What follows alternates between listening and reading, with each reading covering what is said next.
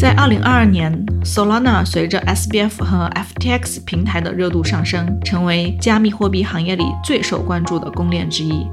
然而，FTX 的崩溃几乎给 Solana 带来了灭顶之灾。在这一事件的影响下，Solana 代币的价格经历了急剧下跌，几周之内从高点的二百三十六美元跌至十三美元，后来又跌至八美元。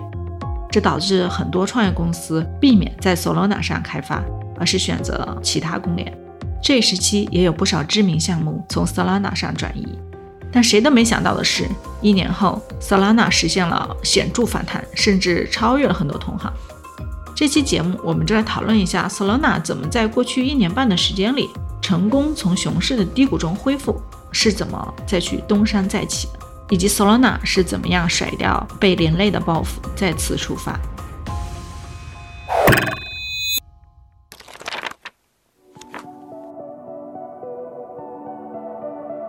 Hello，大家好，我是 Vicky，欢迎收听这一期 Web 三一零一。我们今天邀请到两位特别有意思的嘉宾来聊一聊一个特别有意思的话题。一位嘉宾呢是 Mabel 蒋，他是播客后浪的主理人，也是 Step N 的 Chief Revenue Officer。另外一位嘉宾呢是我们的老朋友 Bold Venture 的创始合伙人，也是前链文的创始合伙人兼总编辑。那我们聊的这个话题呢，应该说是当下热度很高，但其实又带着几分传奇色彩的这么一个项目是 Solana。今天我们就来讲一讲 Solana，就在大家一度觉得它可能要崩盘，但是它却没想到能东山再起。然后以及说这一年里面在 Solana 生态里面到底发生了什么事儿，大家都看到了、听到了一些什么有趣的事情。欢迎两位。Hello Hello，刘峰老师，也感谢 Vicky。哎，谢谢 VK，谢谢美宝，真是跟美宝好久没有见了。是的，是的，我跟刘峰老师应该是一八年我们就认识，之前因为大家都在一个城市嘛，然后后来大家也搬了很多地方，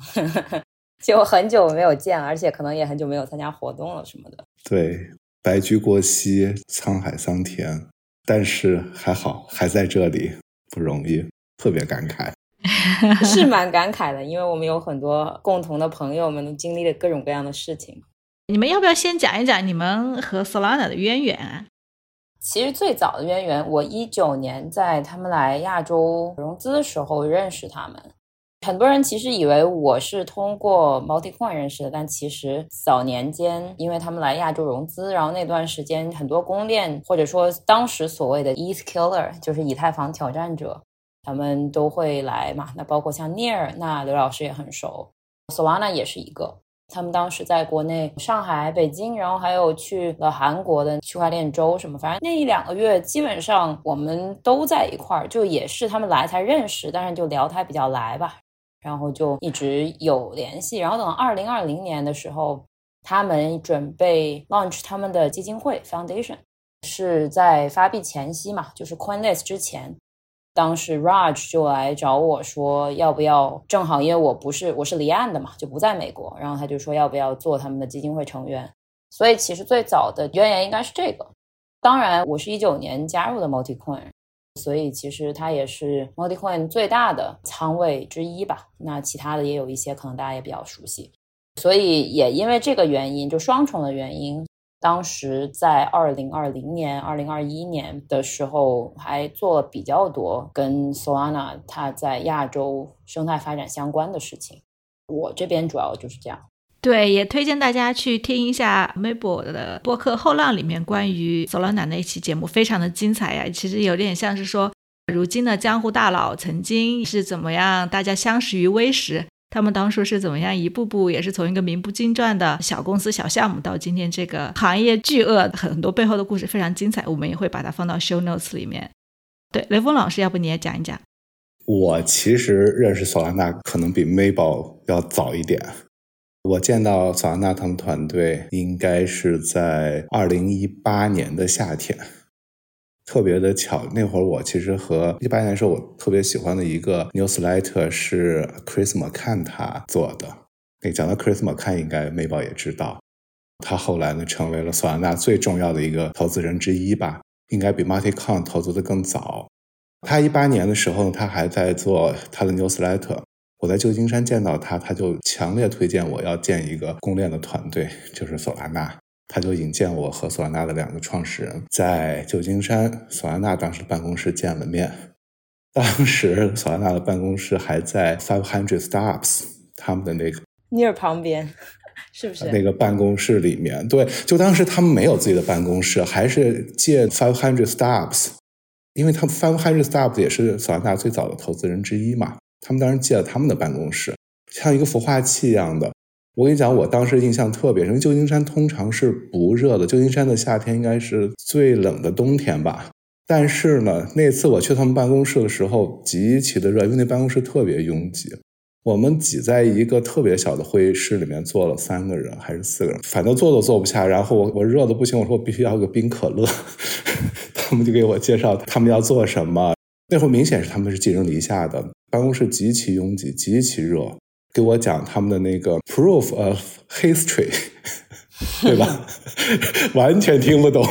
我知道那会儿他们创始人应该是从高通的背景给我讲啊，完全听不懂。当时他们打算做，其实当时有计划做 ICO，可是很不幸，当时市场非常的不好，已经市场进入了牛市到熊市的下行周期，他们应该当时放弃了 ICO。再往后才会是一九年，他们在亚洲进行了巡回的这个路演来融资。后来融完那轮之后，应该做公募。公募之后，很荣幸，其实，在最早索拉纳，我当时因为在做链文嘛，我们是最早帮索拉纳写了一大堆文章，介绍什么是索拉纳的这些独特的特点。在那个时代就认识索拉纳。当然了，在索拉纳上个周期发展过程中，我并不是索拉纳的发烧友，并且更多情况下是持批评态度的，有点酸。在我看来，我一直批评的点就是，我觉得这是大资本加加这个交易所堆出来的一个生态。但是呢，经过了过去的这轰轰烈烈、跌宕起伏的一年半，我现在在让一个小的 VC，反而我们很认真在看索拉纳的生态，把索拉纳上现在有的能看的所有的项目都捋了一遍，所以我才讲，这是跟美宝们重新在这录这一期节目，有点沧海桑田的感觉。对，确实从你们聊的索拉纳刚起来的时期，到它中间很辉煌，又到经历了受 FTX 和 SBF 的事儿的拖累，对吧？然后又到现在重新有一个特别显著的反弹哈。然后其实不仅仅是币价，我看到其实今天最新的数据里面都讲到说，索拉纳的月度新地址数量在一月份还创下了历史新高，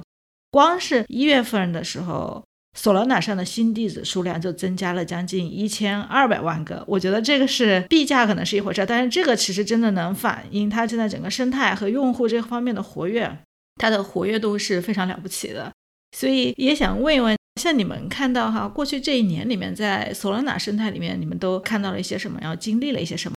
过去一年，我觉得可能比较好的是从二零二二年十一月 FTX 崩盘以后。其实他们在那段时间吧，有挺长一段时间，应该都还是是在调整 PR 的阶段。然后包括其实那上面的很多明星项目，在那些日子里也经历过非常非常困难的时候。包括 Drift 现在做的很好，但是那个时候他们的保险基金池一度是快空了，应该就是空了，如果我没有记错，很多很多吧，就不用每一个去举例。就实际上，因为当时市场整个都不好，所以实际上在上面的挺多活跃的这些项目都挺困难的。包括你看，像现在的 Jupiter 这些的，都还有 Pace，都其实是上个周期在黑客松跑出来的项目。反而，当然就现在可能更多的是 Meme、Bank 这种这一个周期刚刚起来的。那其实会明显感觉，一直到可能二零二三年的中旬吧。他们自己也不太愿意去在媒体上过多的去评论和发声，因为说实话，说什么都是错的嘛。在那个时候，可能在四五月的时候，还是三四月的时候，我忘了，就还挺多人一直在说之前他们 FTX 的一些事情。然后 Raj 和 Tolly 那段时间可能开始稍微有一点发声啊什么的。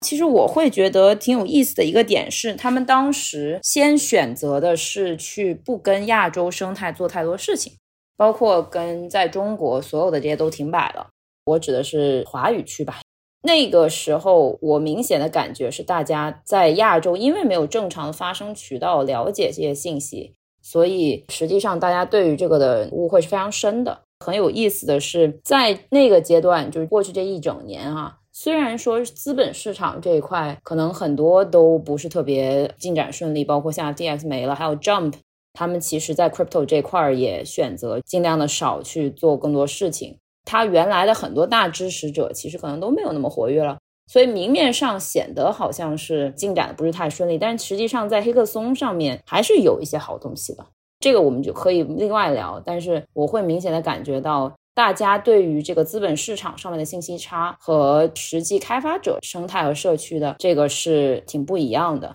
当然肯定没有之前那么好，因为开发者嘛也是人，他有那么多 Solana，他肯定也很难受。但是他们的确是有一个还不错的这个社区，所以大家很多核心的人也都坚持下来了。然后我就回到可能在过去的三到六个月，就是我说的二三年的下半旬，还有包括二四年，现在过了一个月了。有一件事情就是 Lily Lily 刘他们的 Foundation 的那个主席基金会的主席，当时夏天的时候决定来中国去了解一下生态。当时他联系我说，希望重新开始做亚洲生态，因为等于上一个周期的时候，Solana 的挺多亚洲这边的人也是我这边帮忙招的，所以他就再来问了我，然后后来我就给他推荐了一些人。从那个之后，因为这些人都非常非常有能力，就明显的感觉沟通啊、信息啊，包括开发者生态啊这些的都做起来了。我觉得这个是一个很显著的转折点。包括其实像后面 meme 和 bonk，我们暂且不谈，就是大家对于这些 token 怎么看的问题。但是的确，对于新增地址来说，这些是最直接简单的方式，因为大家都会想去获得这些资产，就有点类似，可能如果你要去炒 BTC 生态的那些资产的话，那对于普通人来说，他们也会可能克服万难去获得一个 BTC 的这个地址是一样的道理。所以，其实到了后面的时候，有很多平时可能完全不关注技术的，只是关注一些可能跟投资相关信息的这些社区，他们也开始因为这些 meme coin 留意到了 Solana，从这个去筛掉一层，然后留下一些真正研究的人，他们就会发现，哦，原来还是有一些挺齐全的这些东西的，包括现货的这种 DEX 啊，包括像 Drift 和一些其他的期货交易所等等等等。另外的可能就是一些像 NFT 这类的，比如说 Backpack 这种团队，所以总体来讲会觉得是它整体的起伏和它的信息的流动，我觉得是很有关系的。因为最终你市场展现的是一个情绪和信息差的这个全貌嘛。但是实际上，我觉得在开发者生态这块，他们是从来没有松懈过的。说挺多啊，但是这是我可能个人的一些感受。他们具体做了些什么呢？如果说从结果上来看是呈现发展的这么一个节奏的话，你觉得他们有做对一些什么事情，就是能够保持这个开发者社区的这个活跃，以及持续有这些无论说是 meme coin 或者说是其他一些项目的一些新的出现吗？meme coin 这种，我觉得很难说是他们自己去弄的哈。当然，就是有一些确实起来的的这些，确实是跟 Solana 核心的人是有关系的。所以可能在这个生态里的这个所谓的 mind share 还是有些关系，但是回到你刚刚说的这些人，他为什么还会留在这儿？因为第一，我不是每天在这里面看，所以我也只能说一些我个人的侧面感受啊，不一定是对的。首先，其实当时最开始那几期 hackathon 给的钱还是不错的，因为毕竟像 Multicoin、像 FTX 或者是 Alameda，还有包括 Jump 这些都很愿意给钱去支持。到了后面，其实我不太知道二零二三年的这些黑客松钱是大概给了多少，但是我的确能够感觉，就是因为他用使用的一些语言啊，或者是这些门槛，他对于开发者本身的素质是有一定要求的。那么进来的人很多，其实还是相当有水平的，他们会有自己的独立判断，他不会简单的说因为暂时的这种市场的波动，然后来决定他自己是否要用什么公链来进行开发。我觉得其次可能也是他们开发者的所谓的 DevRel 吧，就开发者关系这一块还是有下一些功夫，尤其是在我觉得北美还有欧洲的有些地方。那亚洲如我所言嘛，就是你能明显的看到他们做了很多沟通和不做沟通的时候的市场反应的明显的区别，所以我觉得这个还挺重要的，因为其实很多公链它都会去办黑客松。但是可能像这种大家都会去认真看，然后也会请他们生态里支持的核心大佬来去做裁判，并且予以全面的资金和运营的扶持的，可能确实其他公链做成的没有多少。所以，那这个对于创业者来说，体验是比较好的。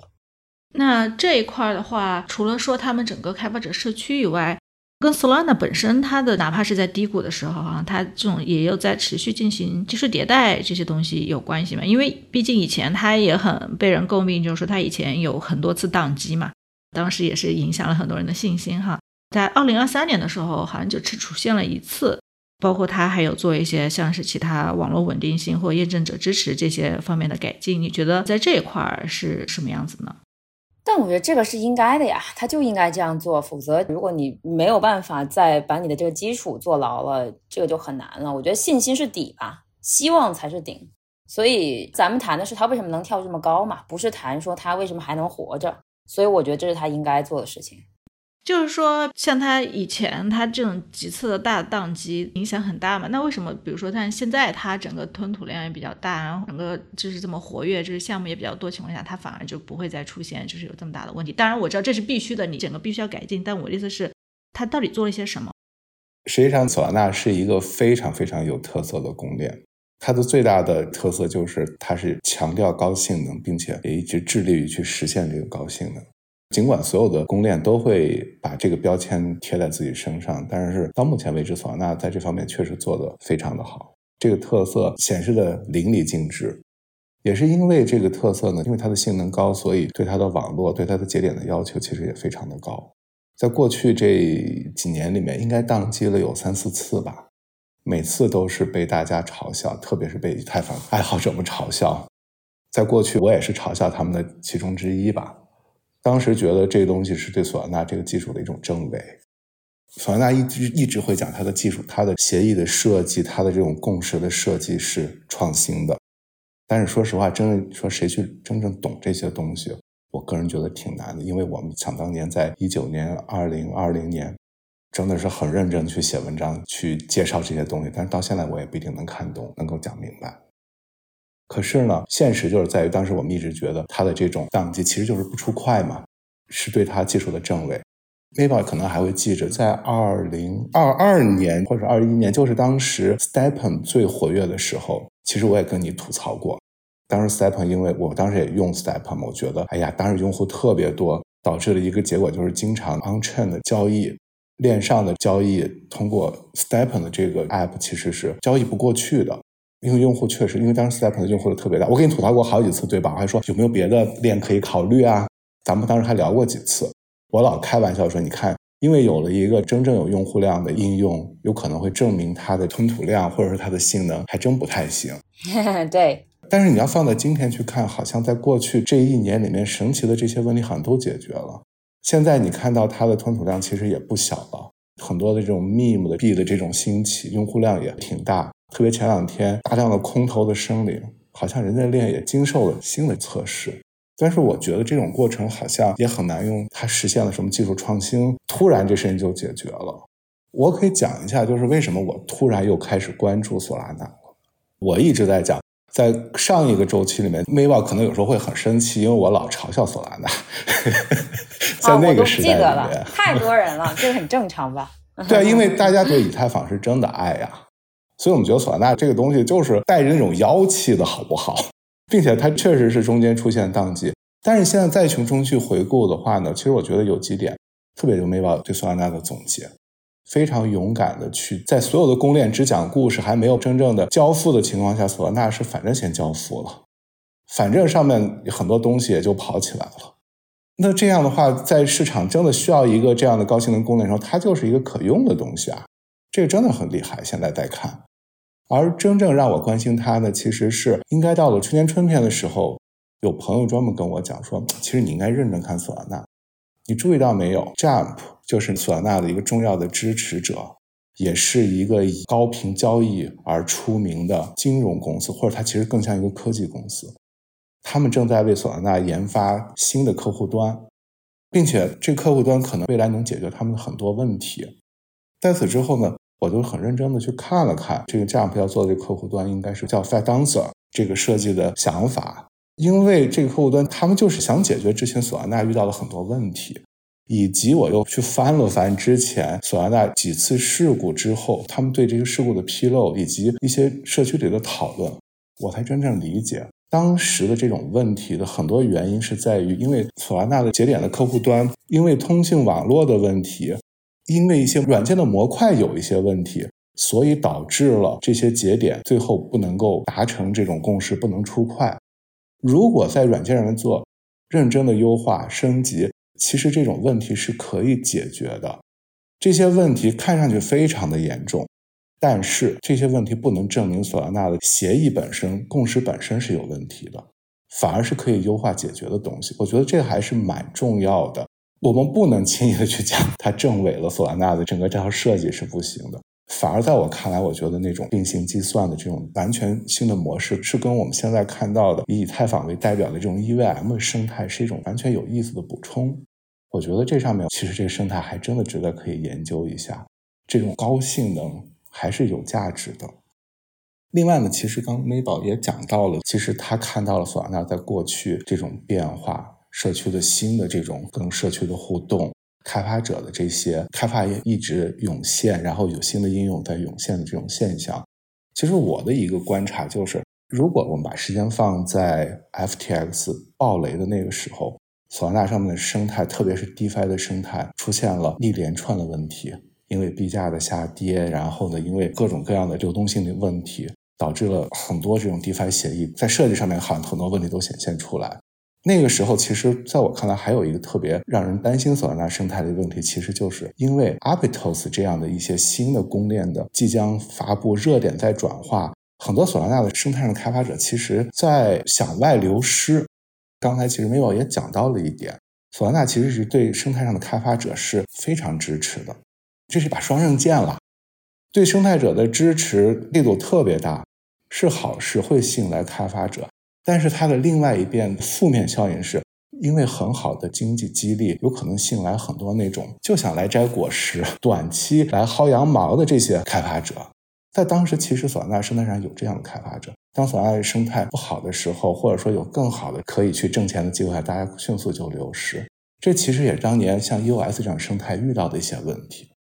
不过好消息是，哎。尽管大量的生态的当年的这种吸引来的这些观光一样的开发者走了，但是还真的有人在做一些事情。这也就是在后来到了去年的年中开始，我们觉得，哎，好多东西还是可以看的。还有一些 NFT 的一些项目，包括一些像之前曾经融过资拿到钱，有些项目可能就停摆了，但有些项目还在往下做。那这个事儿好像还真不是所有这上面原来的一些开发者都是那么势利、那么功利，好像还对这个生态是真正有一些忠诚度的，并且这忠诚度应该感觉还挺强烈的。这时候能看到很多东西在出现，这时候我觉得其实这也是挺让人高兴的事情。还有一点呢，就是在我看来，我觉得特别重要。前段时间呢，我和一些二零二二年进入 crypto 的特别年轻的朋友聊了聊天，他们告诉我，让我特别吃惊的一个事情，他们在玩什么东西呢？他们在打铭文，因为他们觉得这是目前比较公平分发的一个产品。另外呢，他们在索拉纳上玩各种各样的那种 meme，在他们看来，原因很简单。一点点钱就可以在索拉纳这个链上玩，因为不用考虑 gas 费，很爽。这是我听到的这个声音。我说我们刚开始玩的时候都是用 MetaMask 小狐狸这个钱包呀，我们觉得以太坊上现在 L2 那二层也挺便宜的。他说对不起，你在说什么？我们没有小狐狸这样的钱包，我们觉得铭文挺好玩的。你知道我当时的震撼吗？这我就能理解为什么在现在大量的 meme 币是在索拉纳生态上涌现的。这也就能够另一方面去解释为什么索纳上的地址在大量的新地址在出现，这是我看到的过去的在索纳这个生态上出现的变化，也让我们觉得，哎，应该是不是很认真的去想一想，索纳生态上面现在还有哪些东西是有内在的生命力的，是可以去关注和寻找一些好玩、有意思，并且可能能长期持续的东西。我看到一个逻辑特别简单，就是因为我们看到太多的 EVM 的这种 fork，所有的这种其他的很多 EVM 的公链，大家长得都一模一样，只是不同的名字，产品也很同质化，用户呢都是那种把各种东西试一圈，然后就走了。但是如果在一些公链上面，因为高性能，它因为有不同的设计和不同的架构，可能会让一些新的开发者能够在这找到自己施展拳脚的空间，可能会有些完全不同的生态。其实你刚刚说的这个地方，我觉得很有意思的一个，我前面没有提想补充的一个点，就是 Solana 应该是所有的这些所谓的以太坊挑战者里面唯一一个没有既要又要的。他在中间的时候动摇了一下，他去支持了那个 Neon，然后就是想做 EVM，结果不知道为什么没做起来。后来他干脆就不提这事儿了。可能有的人还会说要不要做 Solana 二层，Tolly 就会非常坚定的现在说啊，要什么二层一个就够了。就是我觉得不叫又要非常重要，因为其实大家现在一个比较普遍的共识是说，OK，我们以太坊作为一层的资产的安全保证，我们去走 zk rollup 那条路。对吧？原来可能像 Polygon 这种 POS 的一点零的这种版本的，他们也会开始说啊，我们要做这个东西，或者一些其他的，可能他也转向了这个方向。其实 Near 当时我觉得有点摇摆，他在对自己的定位上面，他一开始是分片，走的是，人家可能比我更熟，对，但就是一开始说自己是分片，然后后来又说自己是什么以太坊的好朋友，反正就变了很多次，然后反而其实就没有一个明显的区分。所以你说到这个，我又想到前面你提到说，Solana 是什么资本家和交易所堆起来，但实际上当时你知道他第一轮就你说 Chris McCann 参与那轮，其实那轮 MultiCoin 也参与了，那时根本就没有人要投，靠那一轮还得自己拿点钱去贴，然后后面的那些他们来亚洲那次，如果我没记错，他应该是一分钱都没有募到的，应该是对，就是我指一九年那次啊。一九年应该有几个人，但是因为那市场特别不好，所以说就我所知，应该是当时应该还是那个 Spartan 有几家哦，我知道我知道哪几家，我想起来了，我想起来了。然后后面其实包括像很多交易所，那个时候还没有起来的时候，因为接一个新的 token 制式还是很麻烦的嘛，它不像是接一个 ERC 二零这么简单，别人都不愿意。然后那时候就天天求那些交易所的人能不能能不能接。结果后来突然 FTX 参与了，然后一切的事情就变得不一样了，然后我就感慨，嗯，真的好神奇啊，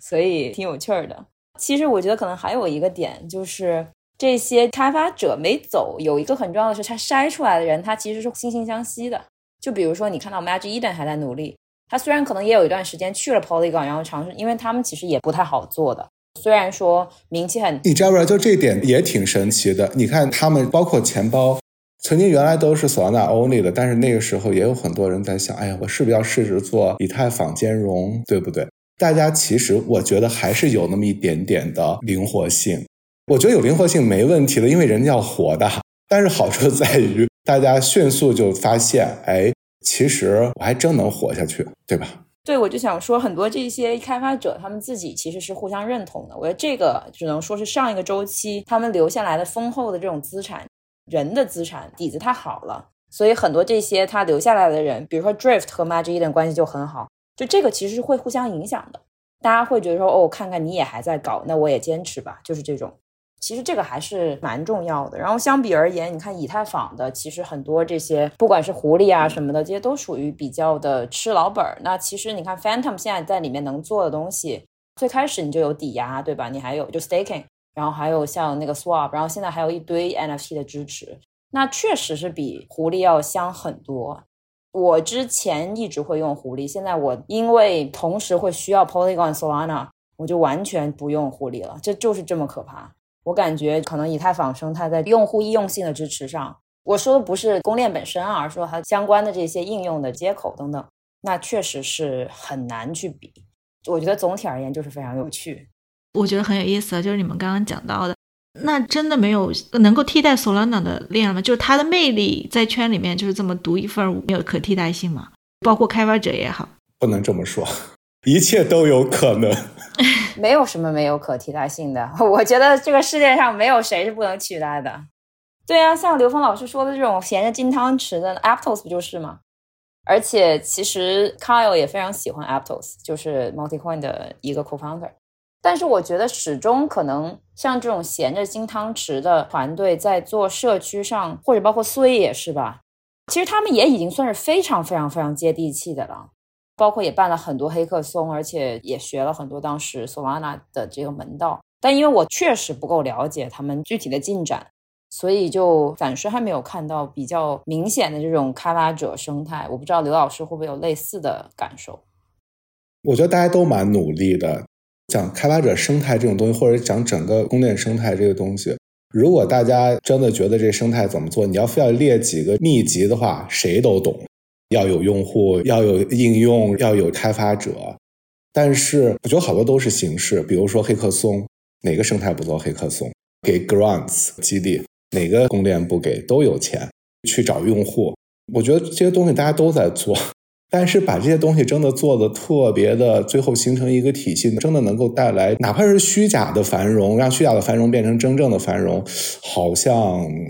真的有点做成的并不多。我们回头再去看，我一直觉得应该开放自己的这种心灵，能够去看更多的东西，拥抱更多的新东西。我还是必须得讲，在这方面，以太坊的地位是不可撼动的。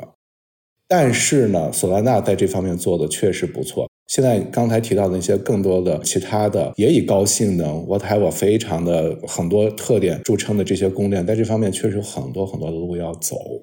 甚至我们回头再往回看。当年的 EOS 在这方面做的其实也还是不错的，在某一个时间节点上面，我到今天还会听到很多开发者跟我讲：“哎呀，EOS 这个设计真是太棒了，就是我们喜欢的东西。”可是今天它是什么样的？所以当时听 Maybell 的那个播客，我还是挺感触的，因为 Maybell 讲到了一点，我记得特别清楚，就是反正我先交付，反正我快速迭代。大概是这个意思，我又忘了原话怎么说，但是索兰纳就这么做出来，在很多东西大家没有的情况下，他就在那个时候硬打出来了一番自己的天地。尽管我还是会批评，就在当时有太多的这种项目，高市值、高总市值，有交易所的这种推动，币价有特别多的虚假的泡沫在里面。但是到今天，好处就是在于开发者留下了，这个不容易。以及刚才美宝特别强调那一点，它的特色太鲜明了。如果我们拿个锤头去找，到处都是钉子。但是呢，用户跟我讲，他们觉得还挺香，我就只能自己做自己的自我的这种反省。我现在再去总结这种东西有价值吗？但是用户给我的反馈就是这样，很有意思。我感觉确实，他们最近这大半年吃透了这个亚洲和西方的这种沟通，是对他们有很大的帮助的。你应该理解我在说什么。其实你可能也知道，不少的资金流向，尤其关键 meme coin 还有 bonk 这些的，也很多其实是在亚洲的。它当然也有北美的，就是潮的。就之前不是有人开玩笑嘛？当然这个就是细说哈，说 ordinals 生态中国人做的，然后给美国人玩，然后反过来 Solana 那个 meme coin 就是外国人做的，给中国人玩。当然这个是一部分细说嘛，就像当年说 Tron 和 EOS 生态这两个也是有点类似的这种。但是，的确，就是我觉得能吃透这个桥梁和本身它的之间的所谓的不对称，那其实也是一种本事。嗯，但这样不会对于这个生态的长期价值会有一些影响吗？如果说 meme coin 炒一波，那 meme coin 这个热潮退去，那 Solana 怎么办？如果说大家一旦习惯了在上面就是玩 meme coin 这种这种噱头的东西，对吧？那会不会破坏它整个社区？这个我是这么觉得，我觉得这是两面性的。我个人不是 MemeCon 的爱好者，我厌恶这个东西。但是呢，我也一直跟自己讲，我们真的应该看到，在目前这可能是用户爱的东西。这是在我们没有真正的那么多用户时候，这是一个挺好的，让用户来做测试，让用户使用它的一个过程。因为在这个过程中，其实很多基础设施因为用户的需求，或者因为有 meme coin 的这种兴起，就可以让很多基础设施得到检验和改善。让我们现在再去看索兰纳上面的生态，无论是这种 DEX 一些这种借贷协议，DEX 是指这种去中心化交易所，各种各样的去中心化交易所哈，以及借贷协议，还有一些监控工具，我觉得都在逐渐的完善。因为有了用户，哎，就有人为他们去做服务了。比如我举个例子，我们投了一些 Cielo 这个产品，它是一个做钱包监控的一个工具。之前是只做 EVM，它是 EVM 上面的，就是以太坊这种生态上面的第一种，我们叫第一种，其实就是非常活跃，但是又特别喜欢尝试新东西的一群人，他们特别喜欢用这个东西去做地址的监控。去年后半年开始，我们就跟他们一直交流，就一直鼓励他们去进入索纳，因为对他来讲，这种开发又是新东西啊，跟 EVM 完全不一样的。他们很勇敢的就把产品交付出来了，用户反响非常的好。还有一个典型的例子是钱包，刚 Mabel 已经提到了，索兰达最早的钱包是什么样子？到今天，它的这种迭代速度已经非常惊人了。我们还看到了很多新的一些应用跟钱包相关的这些产品，Backpack 它的这种模式，Cube 这种模式，用 MPC 的方式，是个钱包也是个交易所这样的新的产品在出现。我觉得其实很多 Meme Coin 的兴起，最终真的推动了一个生态里基础设施的建设。我要说的其实非常简单，没有什么大道理。两个例子很简单，当年滴滴天天补贴的时候，所有人也是会说：“哦，那这个钱不发了，我们就不打车。”那实际呢，现在养成了多少的这种打车习惯？甚至包括 Stepen 在一开始第一轮融资的时候，所有的中国投资人都说：“这不就是个去步吗？你一直这样子模型，你怎么可能持续？”但实际上，就是养成了习惯的人，仍然现在每天还是有十几、二十几万的人在走。这个跟任何一个最开始获客的，不管说是补贴也好的这种方式，其实本质上都是有点类似，它是有一个漏斗的。当然，你进来一百万个人，你能留下十万个人，我觉得都是一种胜利。因为毕竟，首先他这些人他交互了，他就获得了你这个钱包。至于后面你再怎么让这个人去做一些更有高价值的事情，那这个是其他的一些这上面的应用要考虑的。那么也就是说，作为 Solana 的角度，他应该做的是去找到和扶植这些高价值的应用。但是我觉得最开始拿这个获客其实是没有问题的。还有就是可能 mind share 的问题吧。刚刚我说的 mind share，我实在是不知道怎么用中文翻译，就是占领心智。对，这个就看起来好像是说 OK，我很简单，就因为炒这些东西，大家都通过这个东西，可能大概率留不下来。但实际上，很多人他一旦体验了这个之后，可能他去尝试一些别的，他就觉得发现还是这个香，那他可能就会尝试在这上面做更多的事情。所以我觉得这些都是动态的，你不太能用一种一上来就批判的眼光去看待这些问题。这个还挺有意思的，这个确实很可能这一波秘密 coin 过去，它能够沉淀下来非常多的东西，包括好的开发者，或者说是已经习惯了，像你说的已经开了钱包的这些新的用户，吸引了很多人入圈，可能这个就是对他在下一个周期啊，或者下一波的发展里面，他又能有一个先发的优势和积累。Memo 你讲的很有意思，你就说他是自己搭的盘子，然后。中国人在玩哈，那我也想问，为什么他能够把亚洲社区玩的这么转呢？哦，不是，我不是说 Solana 自己，我说的世界 Meme Coin 的项目方都是外国人，我不是说是 Solana 自己搭的盘子，然后让亚洲人玩。当然，这个东西嘛，也有人会去说啊，有一些核心的人可能跟他们有些关系，但这些东西我觉得就不要去瞎猜了，也没有必要。亚洲的生态，我觉得其实当时在二零二零年到二零二二年之间。因为有很多在地的人，包括我说的，就是当时 Solana 自己在亚洲也招了几个人，正好我人也在 MultiCoin，然后其实当时也做了，确实很多，等于一半给 Solana 打工这样子的这种性质，去帮他们做很多事情。我觉得有本地化语言的这个能力还是相当重要的，包括他们后来在韩国也做了很多事情。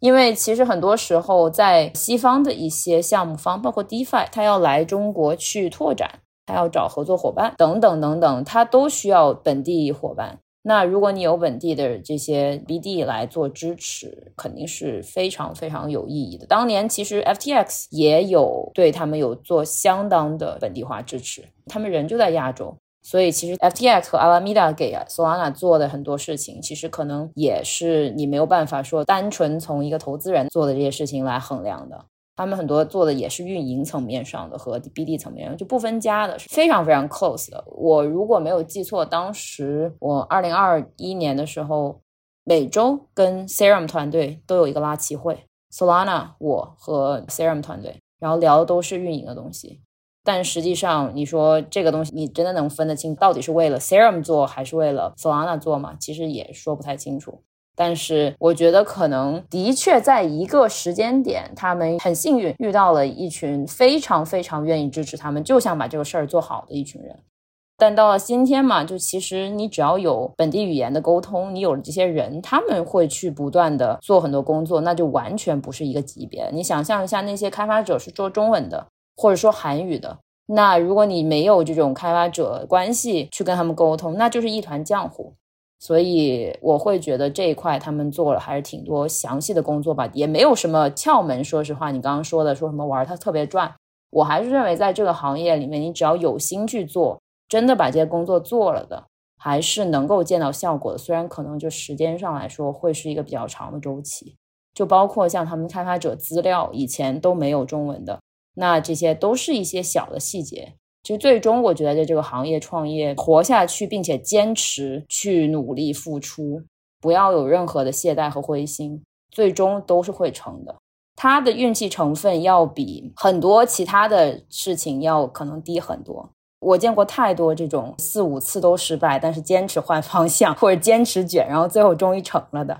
就很厉害。包括像最近的 Manta，我觉得也是。这个扯得有点远了，但是我就想说。其实对于 Solana 把这个亚洲做起来，其实就是做了很多细致的工作，没有什么特别的。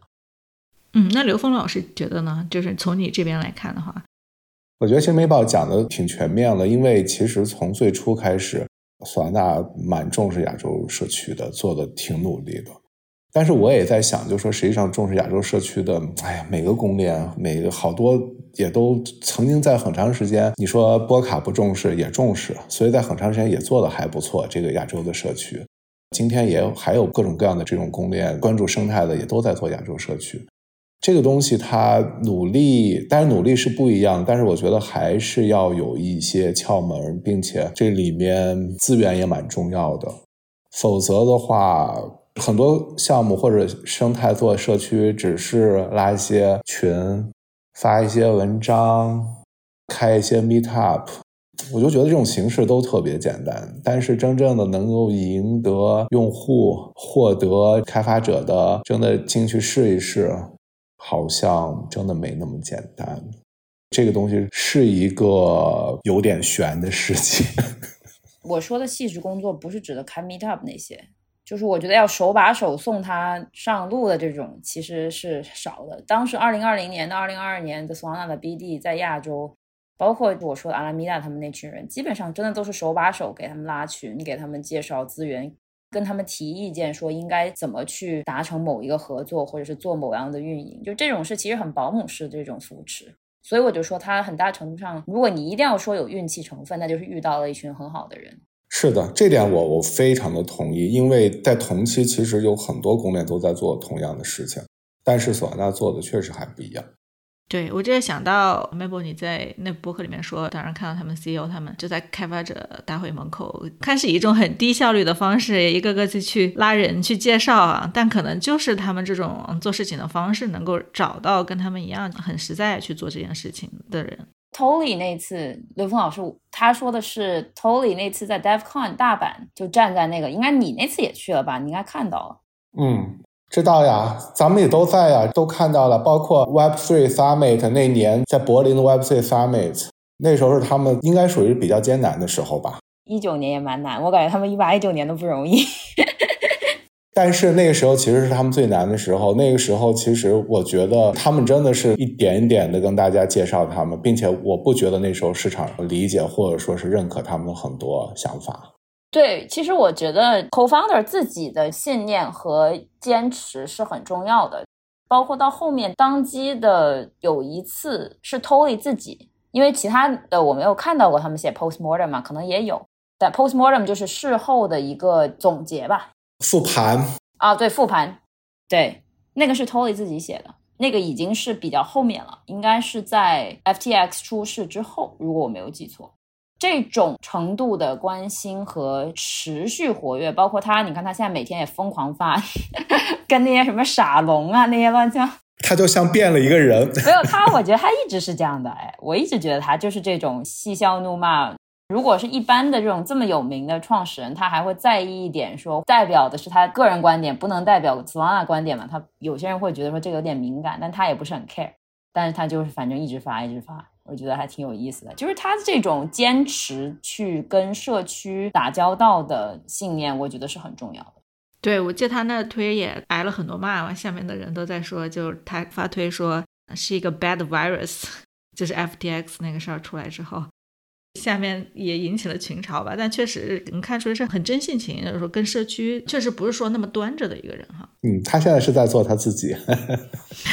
对，我觉得很好。他是一个非常简单的人，就而且非常非常的接地气和谦卑。这个我觉得真的没有几个其他的这种大公链创始人是像他这种风格，我觉得真挺有意思的。就是你感觉不到他是一个市值前五的一个创始人。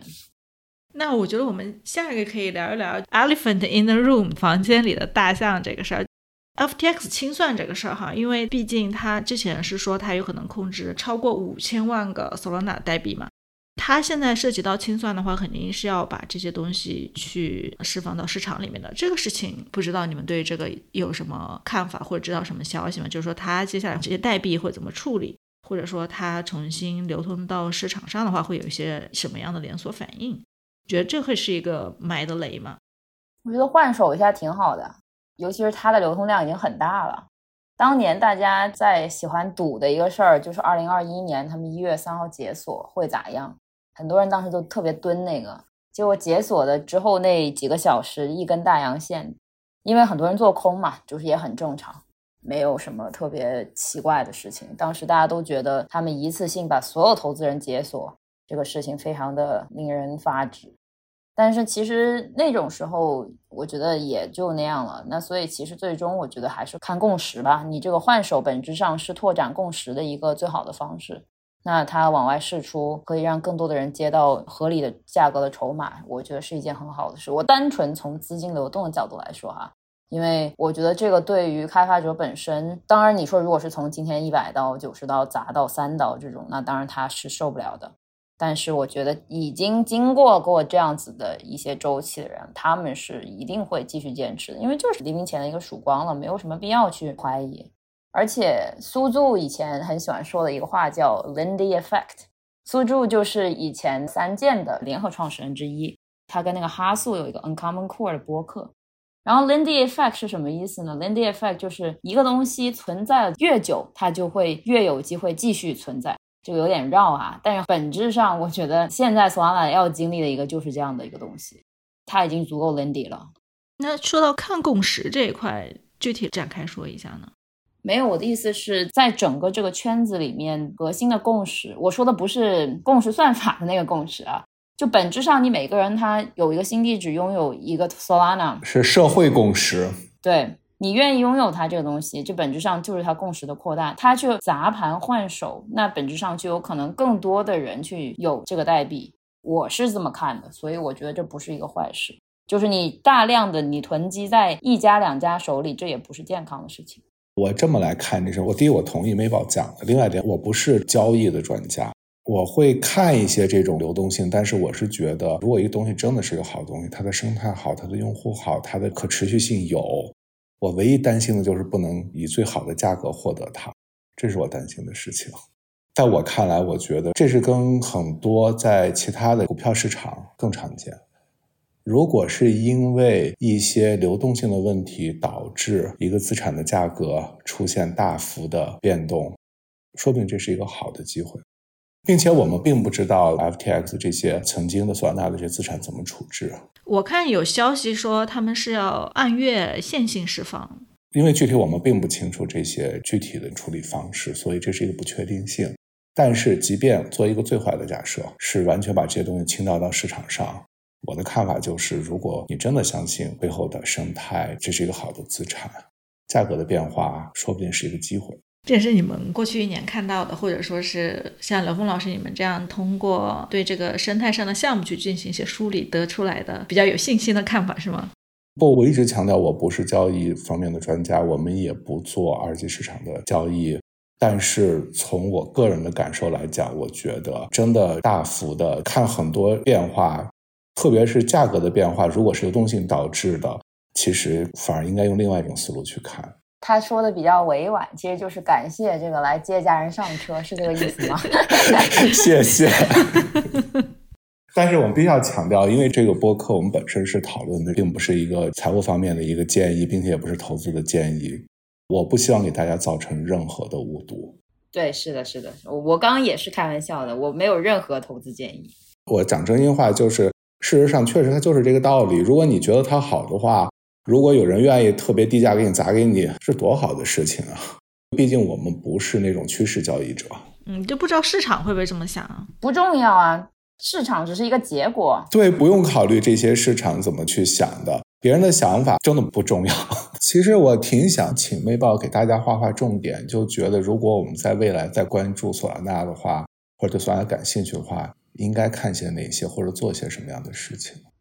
OK，这个是一个超级难的问题，因为我最近这一年多，我可能不足够去贴近生态，但是他们其实每隔一段时间有一个播客，索拉纳他们自己做的，我觉得那个有时候出来上来的这个项目还可以。其次是。可以关注，哎，但是这个就感觉在像在带货一样。我不说名字吧，但是就是现在有一些跟 Solana 的生态非常熟的，也是之前可能 FTX 的一些非常有能力的人做的，不止一个吧，就有几个交易所。那实际上大家如果想去看他们平时会接触或者是上哪些项目，我觉得是一个很好的指标去看这个。再来，我觉得，但这个就老生常谈吧。我还是认为，其实 Multicoin 关于索拉纳的他们的这些信息是最新最全的。就因为他们现在在发在这个博客上面的东西还是太慢了，我会觉得可能看他们每一个人，就不是只有 Kyle，其实他们每一个人他的发的推都还挺有意义的。因为很多时候在市场上看到的一些东西啊什么，他们也会跟市场去交流，在推特上跟大家交流。可能甚至啊，我会觉得，当然这是一个不够负责任，但是这是我个人会去采取的一种评估方式，就是比如说像在 Drift，或者是像在 Jupiter 上面新加都还没有上中心化交易所的那些，其实也是值得关注的。那你最后，那你肯定就是看黑客松了。但这些我觉得大家也都知道，我也不用太去说。但是的确，我认为每一次索安娜黑客松，因为它的评委是不错的。就是你看，Kyle 他们这么忙，平时还是会去花时间去参加这些黑客松的评奖。那实际上，这个对于他们项目的质量还是有很大的保证的。然后，其实可当时吧，我们当时在看项目的时候，也很多时候会去看黑客松有什么好的，有有的话就先提前去联系。所以，实际上黑客松能拿奖的项目，后续基本上都有好的发展，它就形成了一个正向飞轮。社区会认为，呃，只要来黑客松拿奖的项目，那我就可以去好好的研究，那就会有更多好项目想去拿奖，然后那这样子就形成了一个正向的飞轮。所以其实还是一些很零碎的信息源吧，我觉得也没有什么那么多特别 alpha 我能提供给你的这个信息建议。如果我再问一个特具体的问题，其实想跟你探讨一下，就是事实上你是经历过 Render 和 Helium 的发展的一些转变的过程吗？比如说，现在大家特别热衷去把所谓的 DeepIn 这些项目定义为索纳将来的一个核心的发展方向，你怎么看？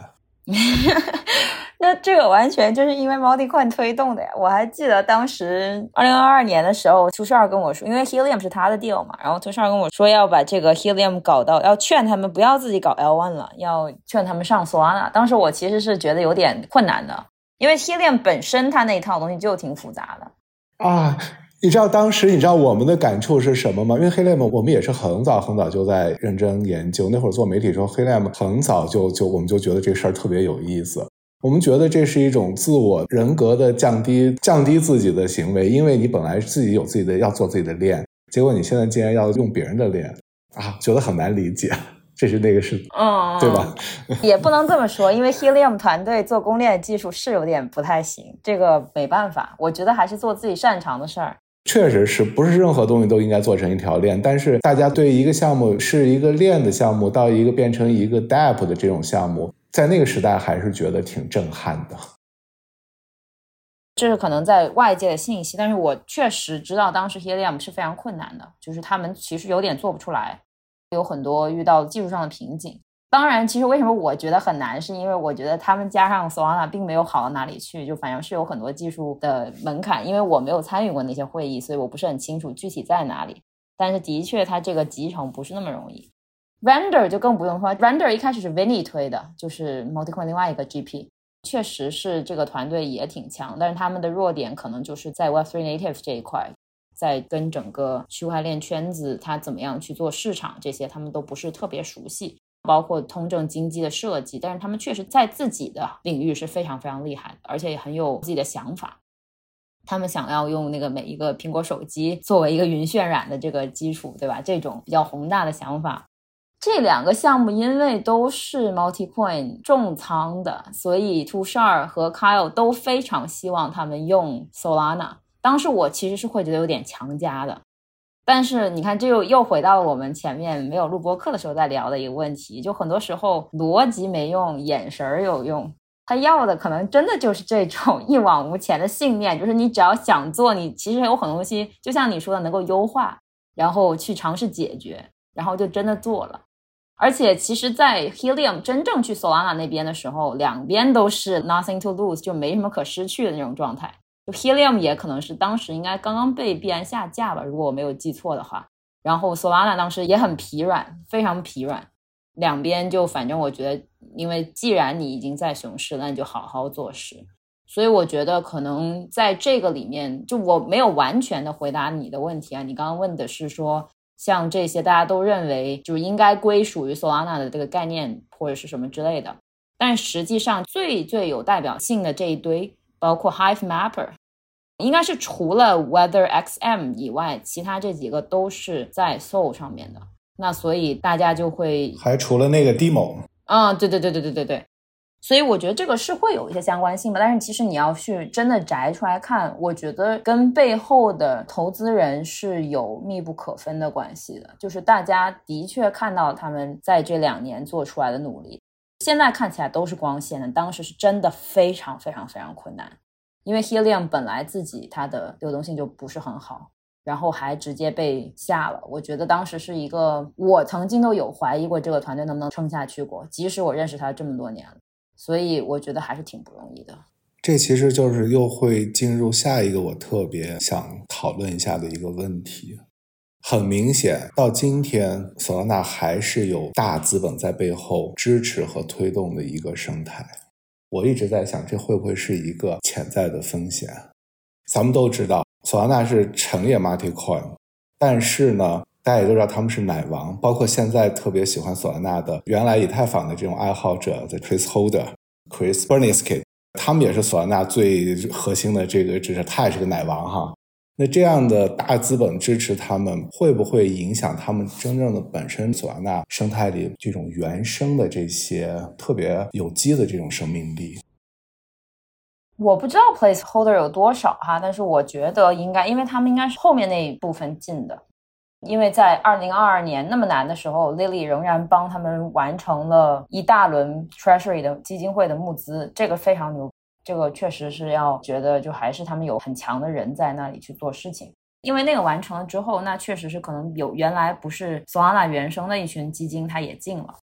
但是他们的这些占的百分比应该都不多的，因为那时候市值已经很大了，就算打折也就是那样。然后我甚至这句话可能当年不能讲，但是我认为 FTX 那部分的持仓，现在其实因为反而现在 FTX 的退场导致了它其实是去除了这部分的风险。那实际上更强的大的持仓可能还是来自于 MultiCoin。我觉得 MultiCoin 是这样子的，他们在有些时候。因为其实一般咱们说这个行业，你还是需要去做一些波段的，尤其是你起起伏伏四五年一个周期。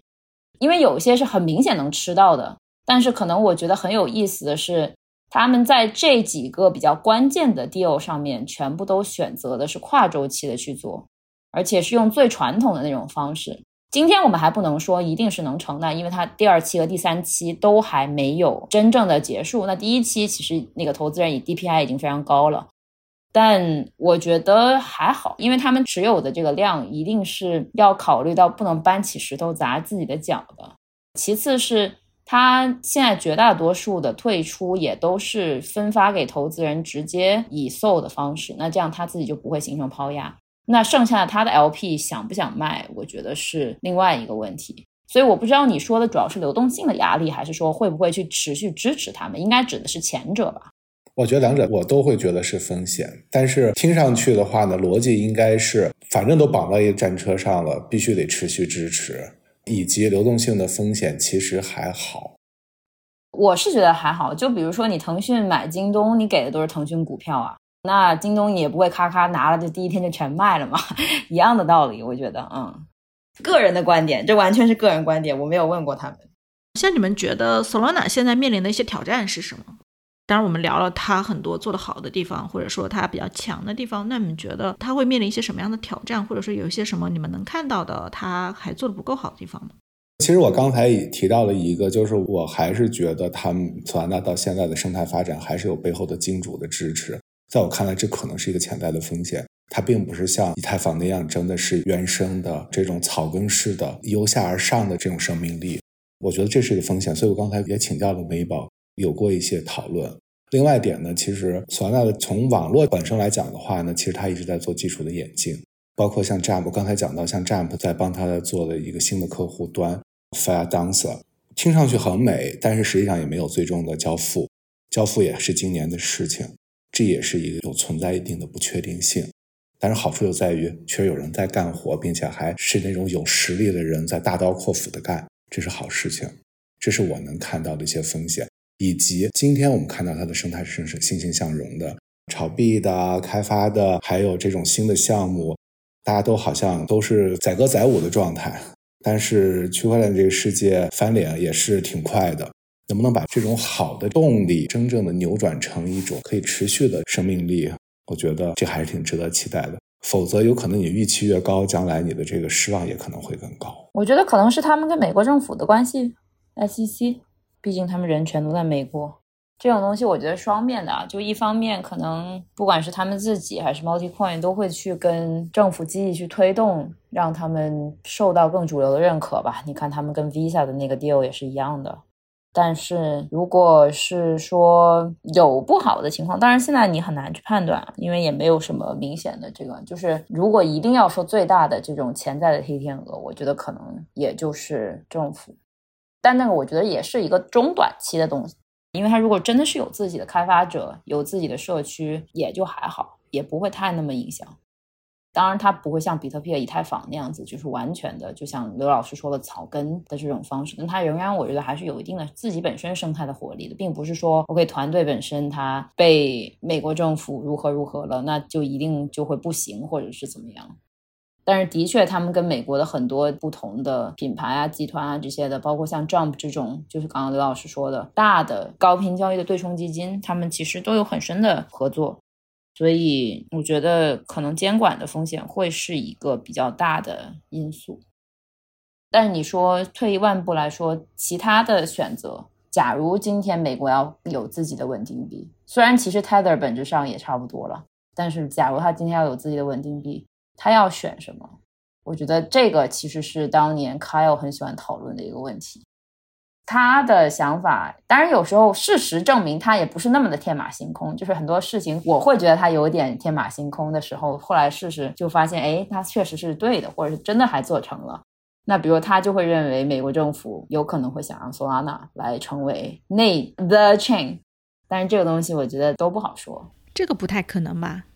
我觉得有时候可能人能成，确实你需要有足够大胆的想法。那我们就拭目以待。嗯，这一期聊得非常精彩，谢谢 Mabel，也谢谢刘峰老师。谢谢 VK，谢谢美宝的分享。谢谢。Solana 生态是非常有意思的一件事情，我们也很期待看到它接下来的表现，也会持续关注。我们的节目不构成任何投资建议，入市有风险，投资需谨慎。也希望大家能够继续关注我们的节目，我是 Vicky，我们下一期再见。